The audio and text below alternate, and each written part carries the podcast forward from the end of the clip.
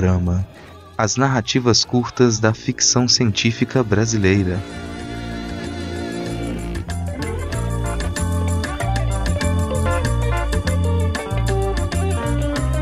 Tá começando o Pindorama, nosso podcast quinzenal sobre contos de ficção especulativa nacional. Ou mais ou menos isso. Meu nome é Rodrigo Hipólito e este é um episódio extra. Hoje nós não vamos analisar uma narrativa curta em específico. Durante as nossas temporadas, como a gente já comentou, a gente tem percebido que é interessante ter conversa com editoras e editores das revistas que publicam os contos que a gente analisa aqui. Então, esse é um episódio de entrevista, um episódio em que a gente vai conversar sobre processos editoriais. Os processos editoriais da revista Alcateia. E eu tô falando em nós, tô falando na gente, porque obviamente eu não tô aqui sozinho. Gostaria de convidar para se apresentarem, para quem nos escuta, Mariana Liu e Paula Crucial, por favor. Olá, pessoal. Aqui é a Paula Crucial. Eu sou a fundadora e editora-chefe da revista Alcateia. É, eu e a Mari, a gente se conheceu na faculdade, na verdade, estudando literatura, então somos já grandes amantes aí de contos e ficção especulativa já há bastante tempo. Atualmente, a Alcateia é o meu projeto mais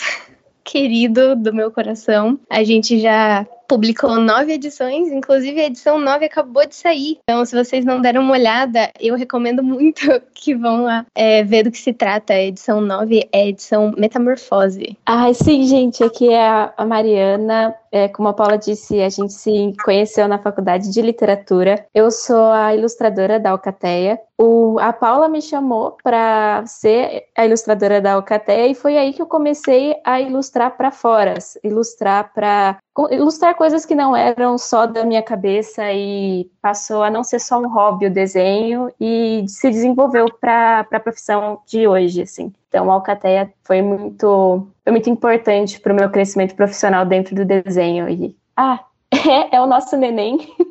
e sim, a edição 9 tá já disponível no site, ela tá linda, gente. A gente fala isso em toda edição que sai, cada edição é o nosso nenê, mas a, a edição 9 tá bem especial. Metamorfose. Cara, tá maravilhosa mesmo. E a gente tem muito material bacana, tem ilustração bacana, tem poesia, tem conto. Tem um conto desse que vos fala na revista também. E algumas das pessoas que já apareceram aqui no Pindorama, contos de autores e autores que a gente já analisou aqui também, estão lá presentes. Então tá, tá bem chamativa essa, essa edição, cara. É, gostei muito, gostei muito do resultado. É, autor que integra a edição também, fica o elogio aí para publicação. É, já tinha lido outros outras edições da Alcateia, em outros momentos também. Vou te dizer que em momentos ali que a gente ficou com vários contos na mesa, é, às vezes é difícil a gente escolher quais os contos que a gente vai analisar aqui no Pindorama, né? Porque não tem, a gente não publica tantos episódios assim. Mas a gente já teve na mesa com a Alcateia algumas vezes, então sei que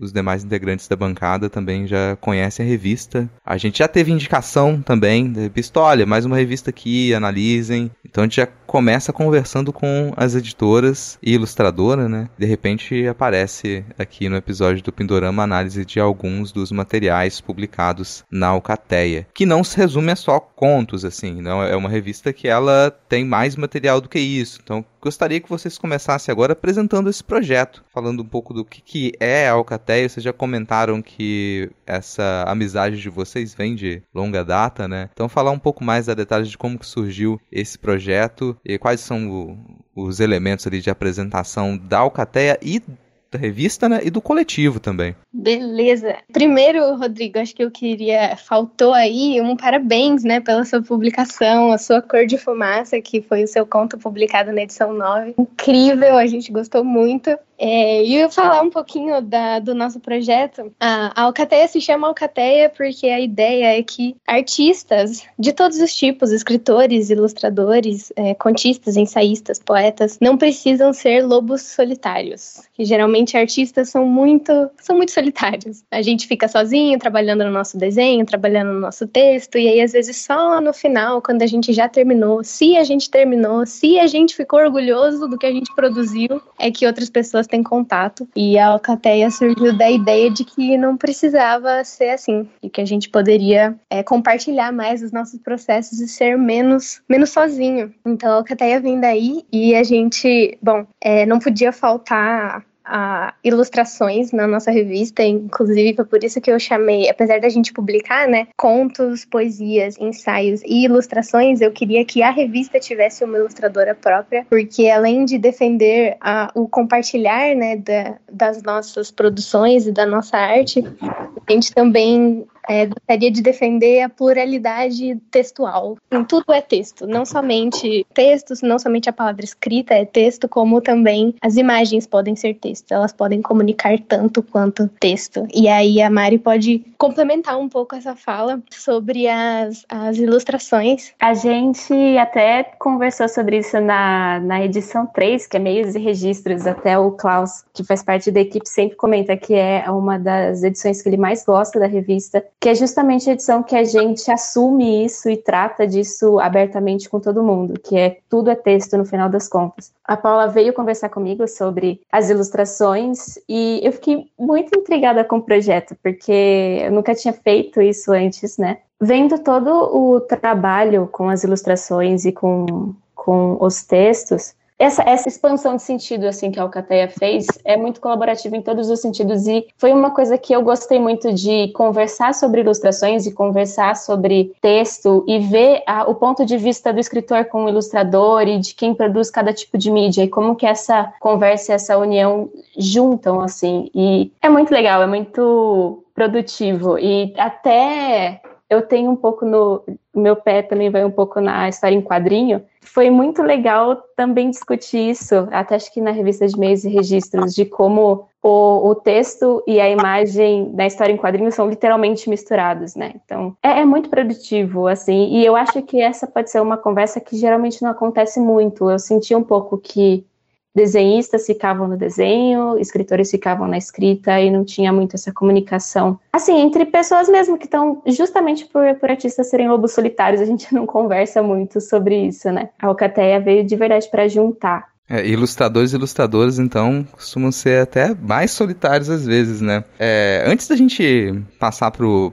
pro próximo bloco aqui pra gente fazer umas perguntas sobre o processo editorial, acho que até vale a gente falar um pouco mais sobre essa organização ali com as ilustrações na revista. Fico elogio para as ilustrações também. Gostei muito, especialmente dessa edição, né? Vou aproveitar para fazer um, um, um jabá do apresentador aqui. No outro podcast que eu faço parte, que é o Não Pode Tocar, é um podcast sobre teoria da arte, a gente tem um episódio que com o título Texto e é Imagem. Então, para quem quiser um complemento aí, quiser passar por lá também, tem um ensaio bacana sobre isso. E eu queria que você falasse um pouco mais, Mariana, sobre esse essa organização das ilustrações dentro da revista. Nessa edição especificamente, eu consegui sentir, até, talvez por ter dado mais atenção por ter um texto meu ali, essa amarração que as ilustrações muitas vezes fazem para que a revista elas, ela apareça como um todo. Além, é claro, das ilustrações elas não estarem submetidas aos textos. E você comentou um pouco disso agora, acho que vale até pontuar mais isso para quem nos escuta, porque muitas vezes as revistas que a gente analisa aqui, elas valorizam bastante texto, a ilustração aparece só como ilustração de capa, e aqui a gente está lidando com uma revista que tem esse diferencial. As ilustrações elas não estão submetidas ao texto, elas não estão ali só para isso. Elas trazem conteúdo, trazem discurso, trazem informação, e mas de uma maneira que dialoga com todo o restante do material que está ali publicado, né? Ai, que bom, obrigada.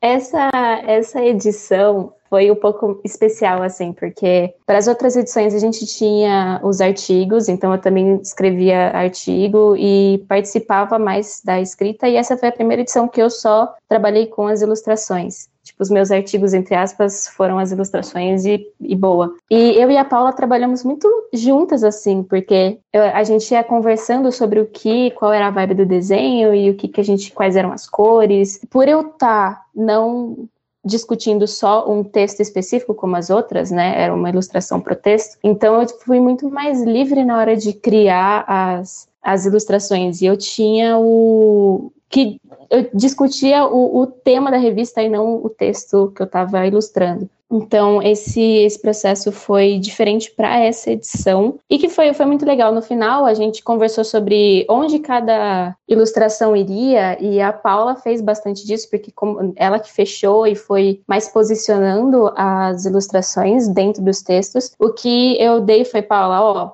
a gente pensou a, a, larva no começo e eu queria fechar com uma borboleta, porque no meio tem uma ilustração de casulo, e aí eu fui indicando qual seria, uma or qual seria a ordem das ilustrações, para que tivesse um sentido geral entre elas, sabe? E não uma, coisas, ilustrações mais, não, não digo jogadas na revista, mas que elas fizessem um sentido narrativo também. Foi meio que assim, foi um trabalho em conjunto mesmo, porque daí a Paula fez o índice e ela conversava comigo, Mari, que você consegue fazer uma coisa desse jeito? Explicava um pouquinho e eu, eu desenhava, a gente via onde cabia, onde não cabia, ficou, ficou bem legal, assim. Foi diferente fazer. Mas as outras edições, eu, a gente trabalhava, tinha uma reunião no começo que era para discutir qual era o tema da revista, então todo mundo conversava, pá. Depois a gente já tinha outra reunião que era para discutir a ilustração e a identidade visual da revista como um todo. Então a gente fazia pesquisa de cor, qual, qual seria qual seria a paleta da revista e como seriam mais ou menos os temas dos desenhos. Antes de começar a ilustrar, a, a gente já tinha ideia de qual seria a o visual de verdade da revista e o que conversava mais. E a partir disso, tendo já a paleta e tendo já o painel de inspiração, né, com todas as imagens, eu já ia criando, mas aí tinha uma narrativa por trás das ilustrações, mas é porque eu pensava todas, rascunhava todas antes, e aí ia colocando nos textos, assim, mais ou menos para também dar esse essa coisa de todo da revista e não só textos separados.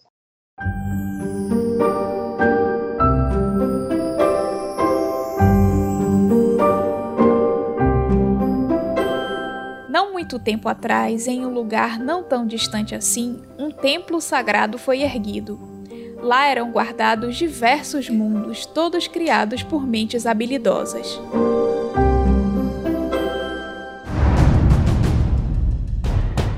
Mas esse templo foi invadido por criaturas mágicas que, no momento do mais puro tédio, acharam uma boa ideia misturar todo o nosso acervo de histórias fantásticas. E agora, a nossa missão é tornar esse lugar habitável novamente. Eu sou a Carol Vidal. E eu me chamo Caio Amaro. E desejamos que aproveite sua visita na livraria Leia Novos BR, onde a literatura nacional é protagonista de todas as estantes. E por favor, não repare da bagunça.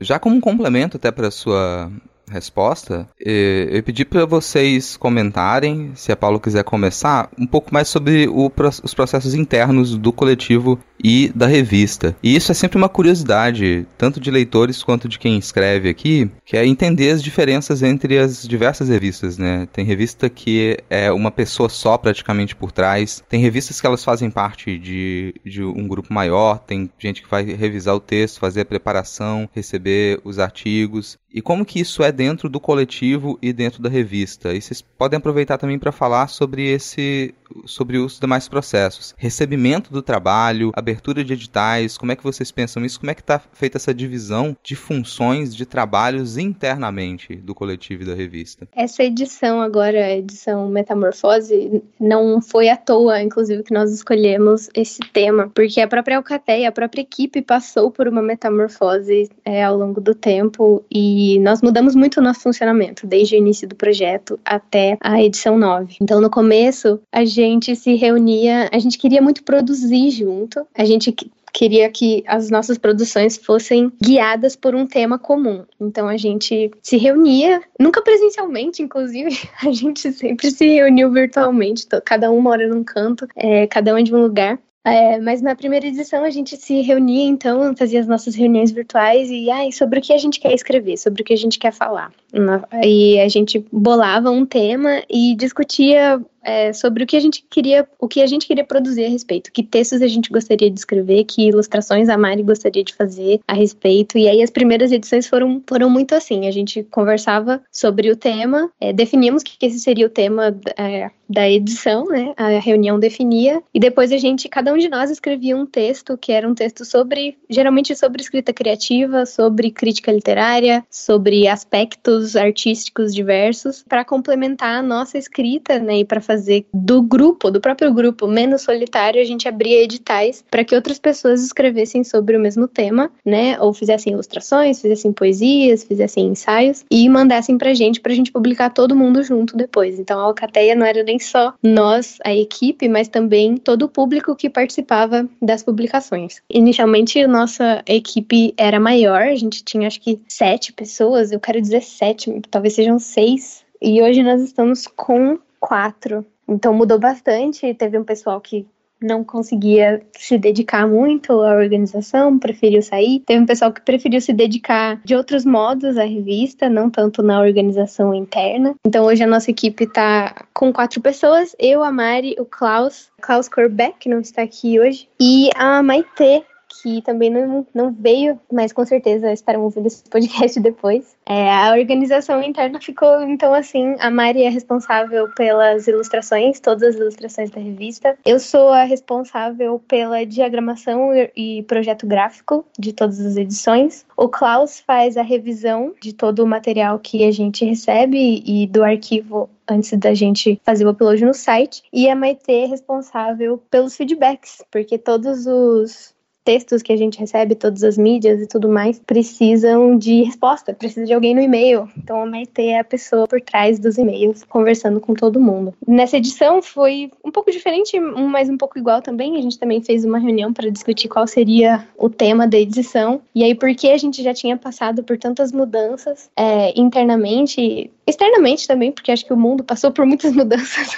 e todo mundo sentiu isso muito na pele, é, fazia muito sentido fazer uma edição sobre metamorfose. E só que dessa vez a gente não queria exatamente escrever nossos próprios artigos para publicar junto com o pessoal. A gente queria fazer um trabalho diferenciado e dar mais espaço pro, pro público, né? O Klaus publicou, a gente sempre faz um texto de abertura e um desafio criativo. E aí o Klaus produziu esses dois textos que abrem e fecham a revista. É o nosso Proseando, que abre a revista, e o Testando, que fecha a revista. É proseando porque é de prosear, de conversar, abrir, abrir a revista com uma conversa sobre o tema e testando, que é uma mistura de texto com teste, é, para a gente testar nossas habilidades criativas e ter novas ideias, experimentar coisas novas. Klaus produziu esses dois textos pra gente. E o trabalho dessa edição, como a Mari comentou, foi muito. Acho que foi mais coletivo até do que as outras. A gente conversou muito mais sobre como o meu, meu projeto gráfico dessa vez ele era menos padronizado. Acho que as edições 1 a 8 têm quase a mesma carinha. Pra edição 9, a gente queria algo completamente diferente mesmo, mostrar a Alcateia pós-casulo, pós-metamorfose. Foi a organização da equipe também interferiu nisso, também foi bem diferente. A gente conversou muito mais e eu eu interferi nas ilustrações da Mari, a Mari interferiu no projeto gráfico. O Klaus e a Maite opinaram no, no que a gente estava fazendo, no que a gente não estava fazendo. Apesar de ter essa divisão, né, eu faço diagramação, o Klaus revisão, a Maite os feedbacks e a Mari as ilustrações. Todos nós avaliamos os originais recebidos. Então nós lemos tudo que chega passa pelos olhos de todo mundo mundo. Dessa vez, nessa edição, a gente limitou o nosso número de, de textos que a gente ia aceitar publicar, porque as edições 1 a 8 começaram a sair do nosso controle.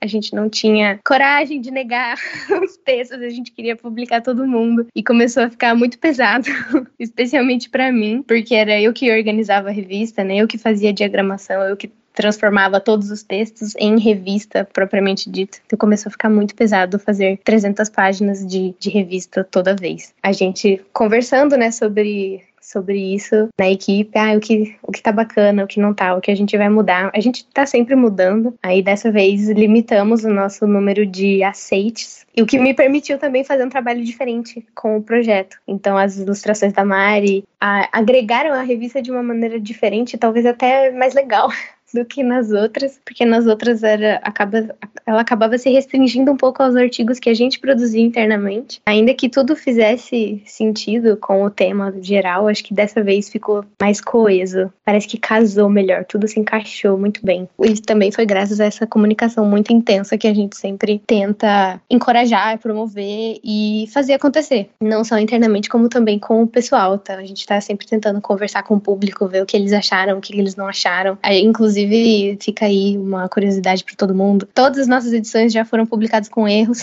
e a gente corrigiu os erros depois, porque é sempre um leitor que vê, olha, eu acho que faltou uma vírgula ali, olha, eu acho que faltou isso, faltou aquilo. Porque revisão, a gente sabe como é, a gente revisa 50 vezes e, e às vezes algo passa o que é um absurdo, mas acontece com muito mais frequência do que a gente gostaria. Então, todas as nossas edições já foram publicadas com erros. E às vezes a gente mesmo que percebe já conserta e publica um novo arquivo. Às vezes, muitas das vezes também são os leitores. Olha, eu acho que teve um erro de digitação ali, e então o trabalho ele é coletivo da equipe, mas ele também é. Todo mundo que conhece a Alcateia faz parte da Alcateia. Todo mundo que lê a Alcateia é a Alcateia. Essa é meio assim que nós funcionamos. Até se Mariana quiser complementar a sua fala, eu já vou emendar com a pergunta seguinte, porque você falou sobre essa dificuldade de recusar os textos em edições anteriores, né, Paulo? E isso gera essa pergunta assim, para quem quer mandar texto, para quem vai ler a revista e vai, obviamente, encontrar a cara de cada edição ali. O, quais são os crivos quando vocês recebem o material? Vocês, como é essa análise? Como vocês fazem essa análise? O que, que pode fazer com que um texto ele seja recusado? O que, que pode contar para um texto ser aprovado? E, no fim das contas, o que, que vocês esperam quando vocês abrem uma chamada? O que, que vocês esperam que chegue para vocês como qualidade desses materiais? E aproveito aí nessa pergunta também se vocês quiserem comentar, o que, que vocês acham que faz da Alcateia a Alcateia? Qual característica das revistas que se tirar dessa revista, se tirar, deixa de ser? Deixa de ter a cara da revista para vocês, assim. A gente tem alguns critérios na hora de analisar os originais, mas acho que o principal deles é o original tem que se encaixar no tema da revista. Se o conto, se o poema, se a ilustração, se o ensaio não tiverem a ver com o tema da edição, é quase assim um não automático. Porque a ideia é que sejam sempre edições temáticas. Se fugir muito da proposta da revista, mesmo que o texto seja muito bom, isso já aconteceu já algumas vezes, da gente ler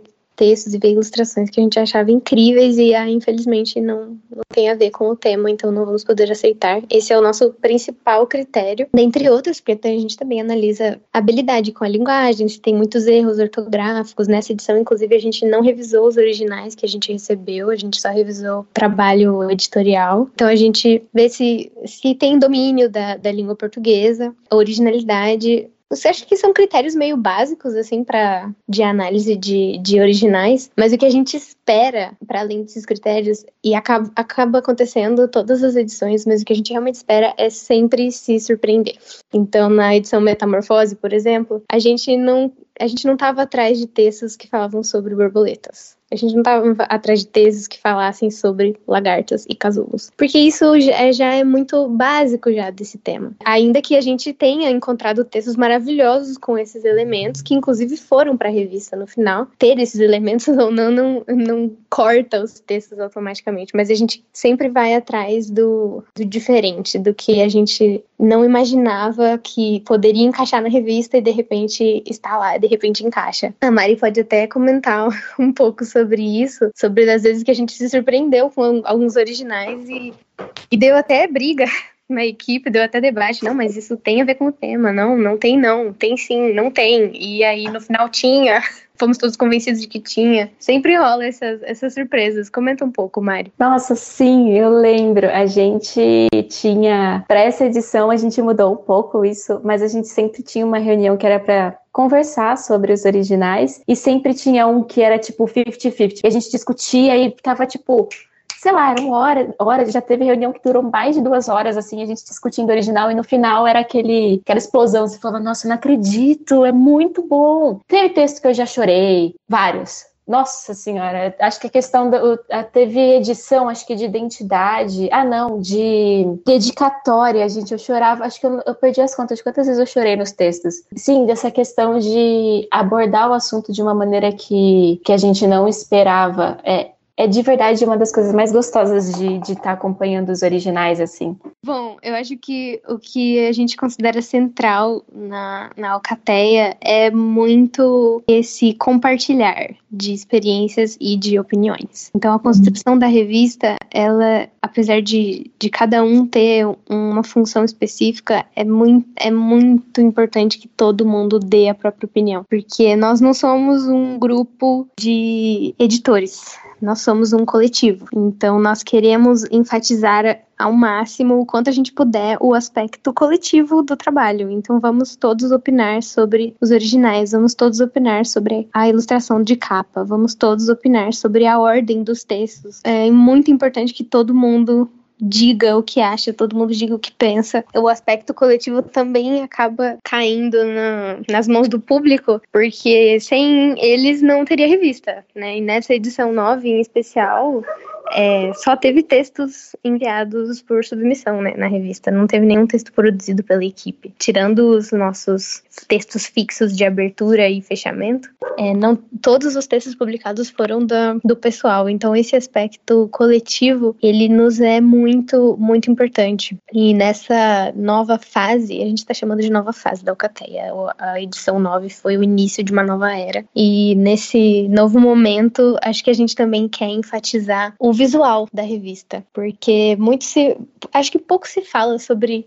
Talvez pouco seja. Não seja exatamente o que eu quero dizer, mas poderia se falar mais sobre é, ilustradores de contos, ilustradores de textos. E o trabalho da Mari, nesse sentido, é, é essencial e o aspecto visual dessa revista foi muito importante, inclusive muito diferente dos outros. Apesar da gente ter feito uma edição especificamente sobre como as imagens e os textos têm o mesmo poder de narrativa, o mesmo poder de transmitir mensagens, e transmitir conteúdo. Agora, na edição 9 é que eu acho que a gente incorporou esse discurso internamente, com o visual da revista fazendo parte do conteúdo como uma coisa só, não como coisas separadas, né? Ah, isso aqui é o texto, a palavra, e esse aqui é a imagem, a ilustração. Ah, sim, concordo. Era isso que, que eu ia eu ia falar no meio, que, que é justamente o, essa mistura de texto e, tu, e tudo tudo junto, essa conversa entre áreas, assim, da revista. Acho que isso foi esteve desde o começo e agrega muito, assim. E a gente até estava discutindo um pouco sobre os formatos de publicação da revista, complementando o que a Paula falou sobre a Alcateia como experiência visual também, a, a revista como experiência visual nas ilustrações e na diagramação, porque a gente entrou numa discussão sobre que, em que plataformas publicar a revista e quais seriam os meios. E em um deles, eu não lembro o nome, mas a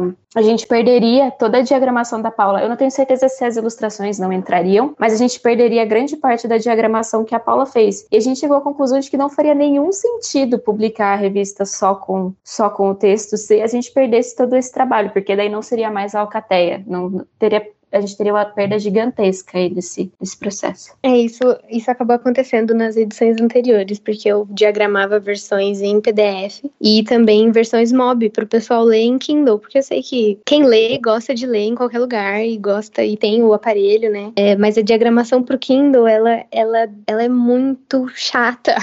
com as ilustrações. As ilustrações acabam perdendo toda a cor, porque tu, os, os, os, aparelhos de leitura, né, de, de e-books, de livros digitais, são sempre em preto e branco. E todo o trabalho de diagramação também se perde, a tipografia não é importante, a, a alocação das coisas na página não é importante, tudo isso se perdia. E aí, durante as oito primeiras edições, a gente valorizou um pouco mais. A gente queria que as pessoas lessem a revista. Então, ah, não, vamos fazer diversos arquivos, né, diferentes, e aí quem quiser ler no celular vai poder ler, quem quiser ler no computador vai poder, quem quiser ler no Kindle vai poder, quem quiser ler em sinais de fumaça vai poder. E todos os formatos diferentes eh, a gente tentava fazer acontecer. Para essa edição a gente viu que, na verdade, isso não fazia tanto sentido, né? Era um esforço muito grande que acabava jogando fora muito trabalho. Então, toda a, definição da paleta de cores, a, cada edição da Alcateia tem uma paleta diferente. A Mari faz uma pesquisa para a gente compor a paleta, ela tem o, o, quadro de inspirações dela. As ilustrações, inclusive, cada, cada edição teve um estilo de ilustração diferente, porque a Mari é genial nesse nível. Tudo isso se perdia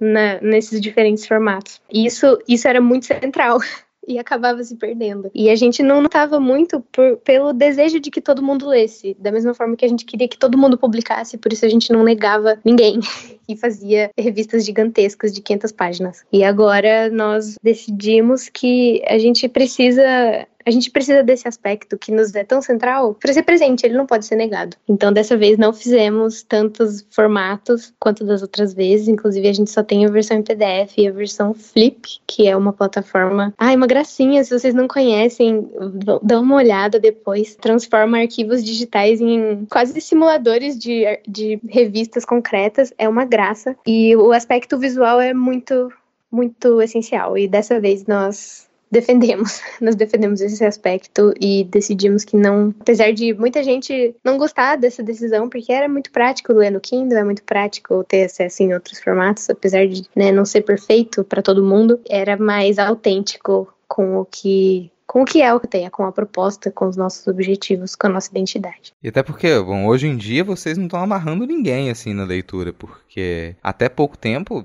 deixar só o arquivo em PDF impedia muitos e-readers de pegarem, mas hoje em dia a maioria dos e-readers já, já consegue processar o PDF perde menos a diagramação, mas perde. Então, no fim das contas, leitores e leitoras que quiserem, que falarem, não, eu não, nesse momento eu não tô nem aí, eu quero ler os textos. Ninguém tá te pedindo de fazer isso.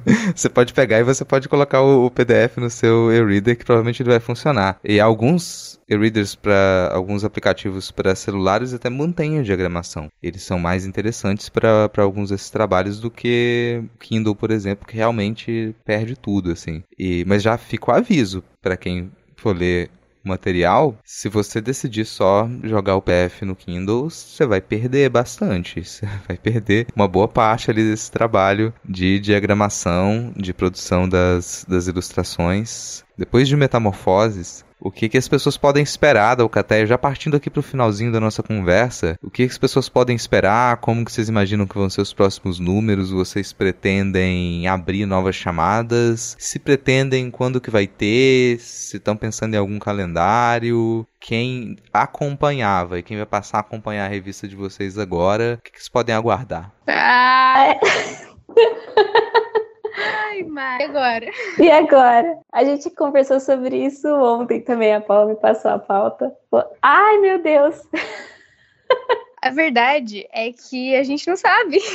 A gente não sabe o que vem por aí. A gente tem alguns planos, sim, algumas algumas coisas em mente. Até a edição 8 a gente estava num ritmo muito insano de produção e com um funcionamento também que nos deixava muito sobrecarregados. A edição 9 foi, foi uma metamorfose nossa mesmo, em que tudo, tudo mudou, tudo mudou, tudo foi diferente e então a gente precisa, sendo bem sincera mesmo, a gente precisa ver como isso funcionou, se a gente gostou desse novo funcionamento, como a gente vai organizar a próxima, se a gente quer fazer igual a essa, se a gente quer fazer diferente. Isso é meio padrão, todas as edições foi assim, a gente termina a edição e, ai, beleza, e agora? Gostamos de como funcionou? Vamos fazer diferente? Vamos publicar mais textos? Vamos publicar menos textos? Vamos dar mais tempo para as pessoas mandarem coisas? Vamos dar menos tempo? Então a gente precisa avaliar. A edição foi publicada agora na sexta-feira, dia 26 de agosto. A gente está analisando os nossos próximos passos. É claro que a gente tem muitas ideias de próximas edições e acho que para o pessoal ficar atento aí, eu diria, eu acho que eu poderia dizer com tranquilidade que vão ter outras edições que nós vamos continuar publicando contos, poesias e ilustrações. É, mas o tema específico e quando vai abrir esse edital, aí essa data vai o pessoal vai ter que ficar atento nas nossas redes sociais,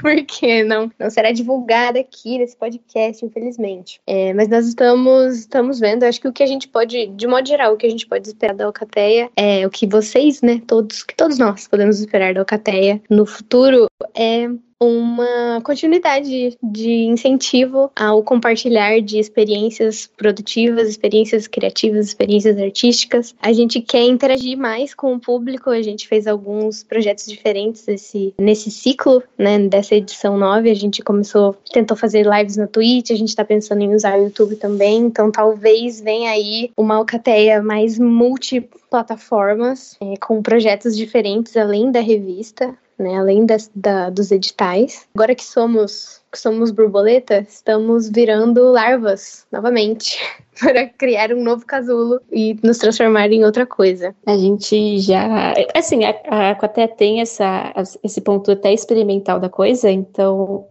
vai ter um futuro sim. E é, aguardem. vocês vão ver. Podemos encerrar com vocês vão ver? vocês vão ver. Vocês vão ver.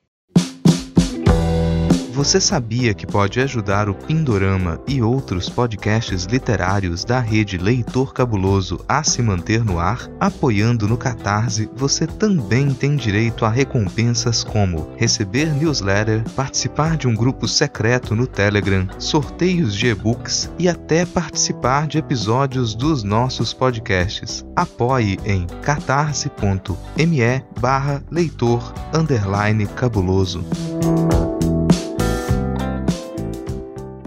Chegamos ao final do episódio. Eu espero que você tenha começado a ler Alcateia, se você ainda não lia. Se você gostou, se você não gostou desse episódio, fala com a gente através das redes sociais do Leitor Cabuloso e dos nossos perfis pessoais que estão todos linkados na descrição deste episódio. Por falar em perfis, vamos para as palavras finais da Mariana. Aproveita para passar aí os seus arrobas e suas contas, onde as pessoas podem te encontrar, fazer alguma divulgação, indicação que você queira, fique à vontade e já deixo o meu agradecimento aqui pela sua participação. Acho que foi uma coisa. Foi, acho não, certeza foi algo inédito para esse podcast, que a gente sempre trabalha muito com texto. Ter uma ilustradora aqui para falar do poder da imagem junto com a literatura foi algo realmente importante pra gente. Tenho certeza que o pessoal vai gostar. Ah, obrigada, Rodrigo. Conversar sobre isso é muito importante porque eu senti a falta de, de conversar com outros, com outros artistas, escritores e tudo mais sobre esse processo que, que só agrega, né? No final das contas, não tem como ter alguma perda no meio do caminho. Então, se, bom, de rede social, de arrobas, eu tô muito no, no Instagram agora, que é arroba liu.mariana. E eu tenho um canal no YouTube onde eu faço alguns vídeos de desenhos e tudo mais. Eu fiz um vidinho fazendo uma das ilustrações para Alcateia. Tem uns dois, uns quatro minutinhos, que é a produção mesmo do, da, da ilustração Casulo, que tá na, nessa edição da Alcateia. E, gente, de verdade, peguem essa edição para ler, porque ela tá linda e conversa sobre temas. Cada, cada edição da Alcateia tem um, um ponto muito especial em cada revista, assim, que vale de verdade a pena a leitura. Assim. O YouTube é Mariana Liu mesmo, meu nome. Eu acho que só no final, site e tudo mais, vai estar tá tudo aqui na descrição. Paula, vai você. É, as minhas redes sociais, muito fáceis de encontrar, é tudo arroba Paula. Simples, que é pra não ter erro. Eu também tenho um site no WordPress, então é paulacruciol.com wordpress.com. E se vocês quiserem dar uma olhada na revista, por favor, acessem revistaalcateia.wixsite.com.br alcateia. Todos esses links, é claro, vão estar na descrição, então por favor, deem uma olhada. E muito obrigada por terem nos ouvido, muito obrigada é, Rodrigo, pelo convite. A gente ficou muito, muito feliz mesmo. Eu adorei participar. Espero que todo mundo tenha ficado tão feliz quanto eu com esse episódio. Então, muito obrigada mesmo. Paula Crucial em todas as redes sociais. E Revista Alcateia também em todas as redes sociais. No Twitter, no Instagram. É isso. Muito, muito agradecida. Cara, eu que agradeço, assim, eu que agradeço. Foi um papo muito bom. Muito fácil conversar com vocês, tá? Eu vou dizer assim, muito simples. A gente começa a conversa e o episódio já fluiu com muita tranquilidade. Então, eu que agradeço vocês poderem trazer essas informações aqui pra gente. Deixo novamente aqui o convite para as pessoas acessarem a descrição do episódio episódio, tem os links para todos os perfis que vocês comentaram e também para o site da revista, para quem ainda não leu, vai lá ler essa última edição. Tem esse continho meu, vou ressaltar aqui, fiquei muito feliz com a publicação. Então, quem quiser me ler,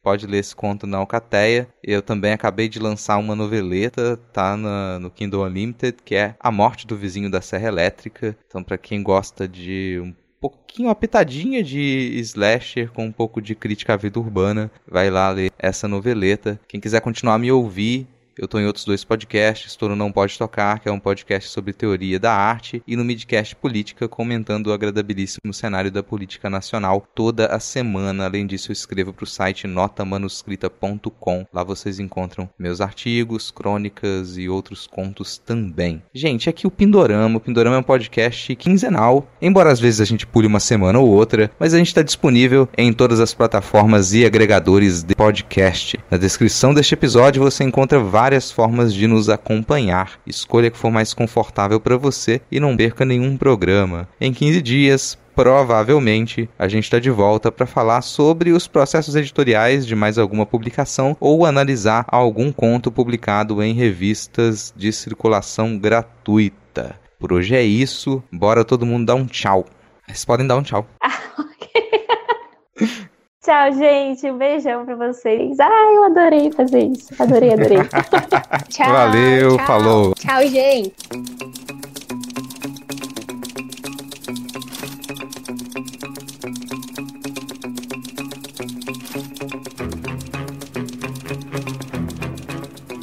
Você ouviu Pindorama, apresentação e locução. Rodrigo Hipólito, Mariana Liu e Paula Crucial. Edição do episódio Rodrigo Hipólito. Agradecimentos especiais às pessoas que contribuem todos os meses para que esse e outros projetos do Leitor Cabuloso continuem a existir. A Erechu, Aline Bergamo, Amauri Silva Lima Filho, Caio Amaro, Carolina Soares Mendes, Carolina Vidal, Cláudia Rodrigues, Clécius Alexandre Duran, Daiane Silva Souza, Deise Cristina, Fernanda Cortês, Igor Bajo, Lucas Roberto Arraes Domingos, Lu Bento, Luciano Terra das Neves Neto, Luiz Henrique Soares, Marina Kondratovic, Marina Jardim, Melissa de Sá, Nilda, Priscila Rúbia, Ricardo Brunoro e Rodrigo Leite.